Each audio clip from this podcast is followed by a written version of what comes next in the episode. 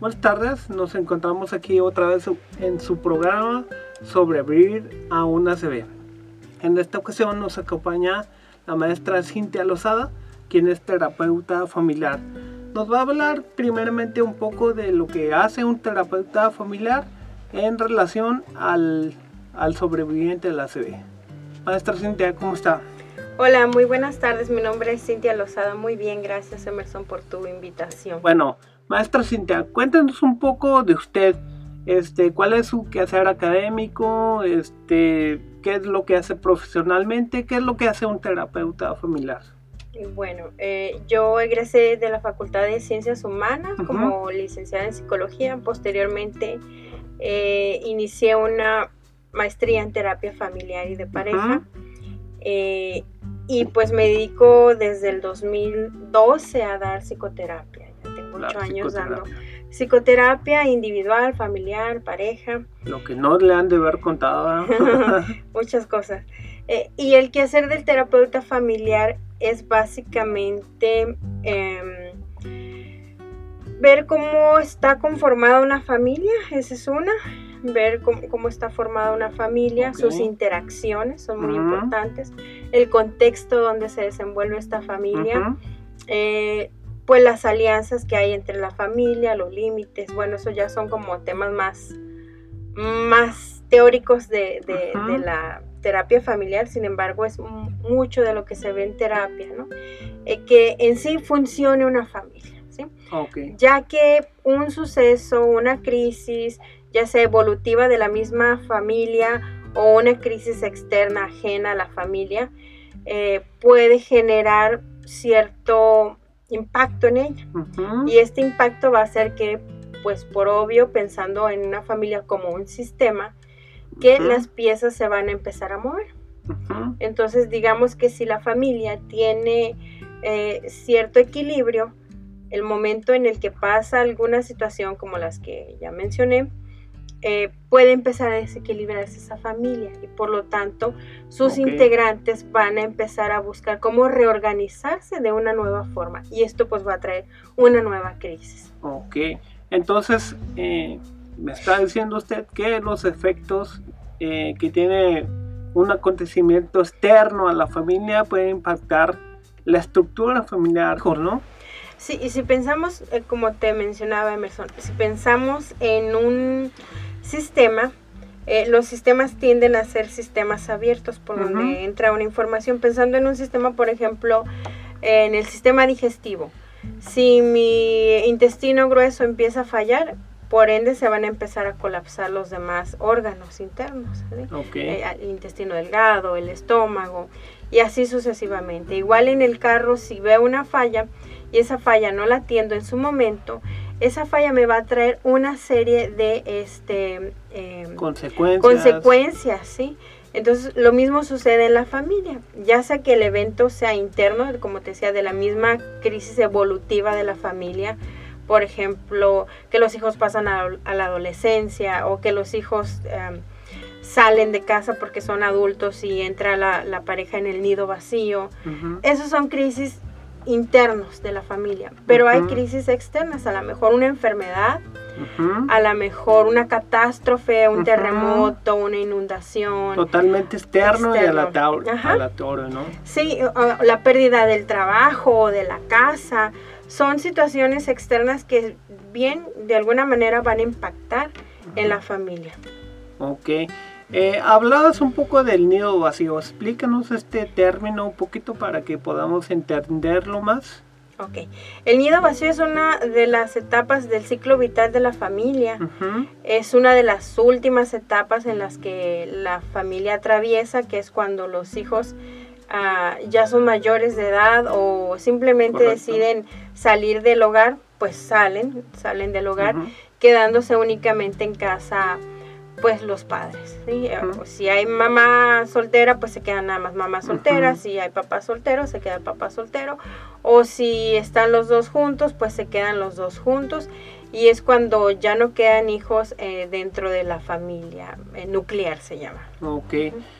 Entonces, vámonos un poquito a, condiciones externas de la familia y cómo estas pueden afectar a la familia como sistema, ¿no? Cuéntanos un poquito de cómo te enteraste tú del ACB, cómo llega a tu vida o cómo, cómo abordas este tema tan importante y tan recurrente. Hoy en día sabemos que el ACB está afectando a 118 mexicanos por cada 100 mil. Es un número alarmante totalmente y esto también pues te tocó, ¿no? Sí, el primer contacto que yo tuve fue con una paciente que me la canalizaron para que yo fuera a visitarla a su casa. Correcto. Y yo empecé a atenderla en casa porque ella no podía caminar. Entonces, como no podía salir de casa, no podía manejar, ella estaba sola la mayor parte del tiempo en casa, su esposo trabajaba todo el día. Fue el primer contacto que tuve con, un paciente que eh, padeció de, de un ACV y con ella pues fui conociendo cómo iba sobrellevando su duelo, la acompañé en esa parte porque es un duelo. Así es. Es una pérdida de la de eso vamos a hablar en el siguiente episodio de la ACV, las pérdidas y el duelo del sobreviviente de una ACV. Así es. Entonces, como toda enfermedad, eh, es un duelo, ¿sí?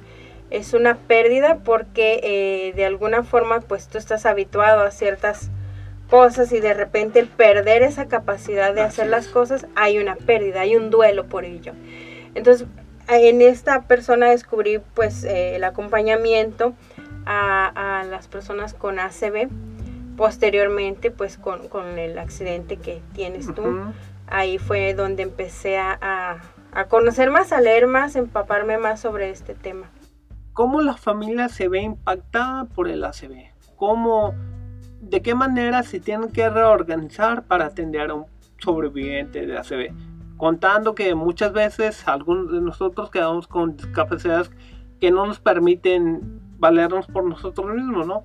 Y esto puede ser temporal o desafortunadamente puede ser de permanente, ¿no? Entonces, en este contexto, ¿cómo impacta el ACV a una familia, digamos, nuclear? Eh, pues prácticamente la familia es la base de, la organización. si hay un paciente eh, con, esta situación, eh, generalmente la familia tiene que involucrarse en el cuidado o, se espera que se involucren en el cuidado del paciente con, con un ACV porque puede, como dices tú, generar discapacidad en alguno de ellos y hay que reorganizarse. Es decir, cuando un elemento del sistema deja de funcionar adecuadamente, los otros entran al quite, por así llamarlo, ¿no? Entran para hacer ese equilibrio y que el, sistema no se vea tan perjudicado en ese sentido, tan eh, como tan valiente, pues por así decirlo. Y eh, la familia juega un papel bien importante porque eh, empieza a reequilibrarse con la pérdida de lo que hubo, es decir, adaptarse a la situación. Y no es que la persona con ACV se tenga que adaptar a ellos. eso es bien, eh, bien diferente, ¿no? Porque si hablamos de discapacidades, pues entonces ahí es donde entra la inclusión. Ya me voy a meter a, temas que no me corresponden mucho, pero si hablamos de inclusión es que tenemos que adecuar las necesidades de una persona que a lo mejor no cuenta con las mismas capacidades que los demás. Por ejemplo, a lo mejor en algunos casos, pues la persona pierde la movilidad de las piernas. ¿sí? Entonces hay que adaptar a lo mejor el carro, a lo mejor este, el baño, a lo mejor, no sé, un pasillo por donde transite que no le estorbe, su cama quizás. Entonces, tenemos que eh, revolucionar muchas cosas para que la persona eh, se sienta en un entorno seguro, porque al final de cuentas la familia debe de ser un entorno donde tú te sientas seguro y protegido. Ok. Maestra, es muy interesante esto que está hablando. Pero ¿qué pasa? Hablemos en términos de bueno y malo. Yo sé que son dos extremos, pero hay mucha gente que los identifica las acciones como buenas o malas. ¿Qué pasa cuando un miembro de esta familia dice, no, a mí es que a mí no me tocan, yo no tengo que hacer eso, yo no sé hacer eso, y se distancia de la familia por no sentirse capaz o no querer llevar la parte de cuidar al sobreviviente ACV? ¿Qué es lo que pasa? ¿Cómo podemos sobrellevar esto? ¿Qué, es lo que podemos hacer? Y aquí entra una parte, la del paciente con el ACV y la parte de la familia. En el, que, o en, el, en el proceso en el que ellos tienen que comprender que también es muy válido que una persona no quiera cuidar a otra, aunque sea, digamos, su hermano, su mamá, este, ya, eh, digamos, la abuelita, o sea, tenemos que considerar también eso, ¿no? Pues ahora sí que respuesta de psicólogo es que depende. depende. A mí no me gusta mucho polarizar las partes como es bueno o es malo, sino que cada persona tiene una necesidad distinta. Así es. Y muchas veces es por temor. Sí, muchas veces las personas no se involucran por temor, no lo vaya a lastimar. Es que yo no estoy capacitado para ser un cuidador. Es que, ¿qué tal si en vez de ayudarlo empeoro? Y lo perjudico, o qué tal si se me cae o qué tal si no sé se me ocurren cosas como mm, no estoy preparado para soportar el dolor ajeno también no como esa otra parte de se me hace una situación tan difícil que yo no puedo con tu dolor eh, o con tu duelo mejor dicho que yo estoy lidiando con mi propio duelo, con mi propio dolor. Por eso a lo mejor a veces hay cierta resistencia, pudiéramos decir, que pues en términos sistémicos la palabra resistencia no debe de existir, sin embargo, hay cierta forma de no cooperar, mejor dicho, que la forma de no cooperar es, bueno, una forma de cooperar es no cooperando, quiere decir esto que de alguna manera la persona es como, yo prefiero como de lejecitos porque no sé cómo o de qué manera involucrarme o abordar esta situación. Entonces muchas personas por temor no se involucran, ¿no? E, es, esa es una realidad también, ¿no? Es que yo no sé cómo, ¿no? En el caso de esta chica que yo te comento, pues estaba sola prácticamente todo el día hasta que su esposo llegaba de trabajar y que iba su mamá a visitarla de vez en cuando, pero ella sola se tenía que adaptar a la situación. Por ejemplo, tenía una recámara de dos pisos, pues obviamente no podía subir. Tuvieron que hacerle un cuarto abajo.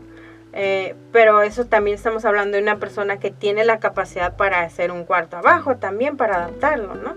Hay otras situaciones que a lo mejor pues no van a poder pagar un cuarto para adaptar a la persona y es ahí donde les menciono que la familia tiene que encontrar la manera de cómo apoyar en esa situación cuéntanos un poco cuál sería lo, o qué recomendaría para estas personas que tienen un poco de miedo en acercarse a atender a alguien con ACV y sin embargo hay esa resistencia, no ese no coopero, pero sí lo quiero hacer, pero no coopero.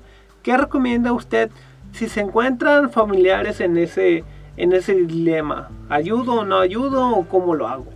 Lo mejor siempre en cualquier situación es informarse. Si yo no tengo información, yo no sé qué voy a hacer. Me voy a sentir perdido. Y es normal que al principio nos sintamos perdidos, es parte de un proceso nuevo que desconozco, que no es una situación que hubiese deseado o que no es algo que, que yo diga, ay, pues es que... Ya me lo esperaba y ya sé cómo actuar. La verdad es que nadie nos esperamos esto y nadie sabemos cómo actuar. Sin embargo, creo que mucho de ello es la disposición. Eh, y, la otra forma es pues informarse básicamente. Si yo no tengo información, si yo no me documento, si yo no leo, si yo no investigo, si yo no busco grupos de apoyo, psicoterapia, si yo no busco estas redes de apoyo que me pueden facilitar el manejo de una situación así? Bueno, a otra pregunta, maestra Cintia. ¿Cómo, ¿Cómo considera usted que la familia debe tratar al sobreviviente con ACV? Porque es sumamente difícil y hay mucho, de su parte hay una lesión cerebral que va a causar cambios súbitos de, eh, de emociones, ¿no? Este, de, pasa de la risa al llanto, del llanto a la tristeza, al coraje, a la ira ¿Cómo, ¿Qué es lo que debe considerar la familia al acercarse al sobreviviente de ACV? Porque si bien sabemos no está en total control de sus emociones ni de sus sentimientos, precisamente porque tiene o tenemos una lesión cerebral, ¿no? Entonces, esto afecta un poco el manejo de las emociones. Entonces, ¿qué es lo que debe hacer la familia en este caso? En este caso, por ejemplo, un familiar con un paciente con ACV, eh, generalmente, pues no, primero no, de entrada no va a entender qué está pasando, ¿no? No va a decir por qué tiene esos cambios de humor tan repentinos o porque ay, se irrita fácilmente, le digo cualquier cosa y se enoja por todo, o de repente está triste, o de repente este puede estar muy feliz y al rato ya otra vez enojado, triste. La familia va a empezar a notar estos cambios y se va a preguntar por qué está así la persona.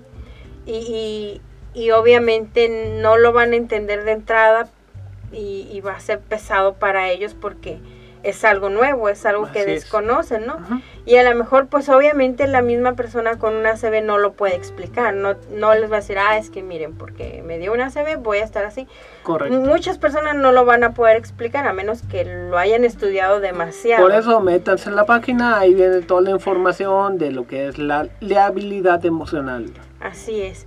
Y, y entonces la familia eh, tiene que aprender a ser un poco empática Ponerse en el lugar del otro y a trabajar la empatía y sobre todo brindar apoyo, independientemente de que la otra persona esté, bueno, la persona con ACV esté molesta o esté enojada, irritable. Ah, debe caber esa parte de, de, de, ok, te entiendo, a lo mejor te estás molesto, pero pues ya que estés más tranquilo hablamos o, o entiendo lo que estás pasando, pero también para nosotros es duro, también para nosotros es difícil. Es, es, decir, como una aceptación total, pero también como esta parte de empatía de ambas partes, ¿no? Tanto es difícil para el cuidador como es difícil para la persona con ACV.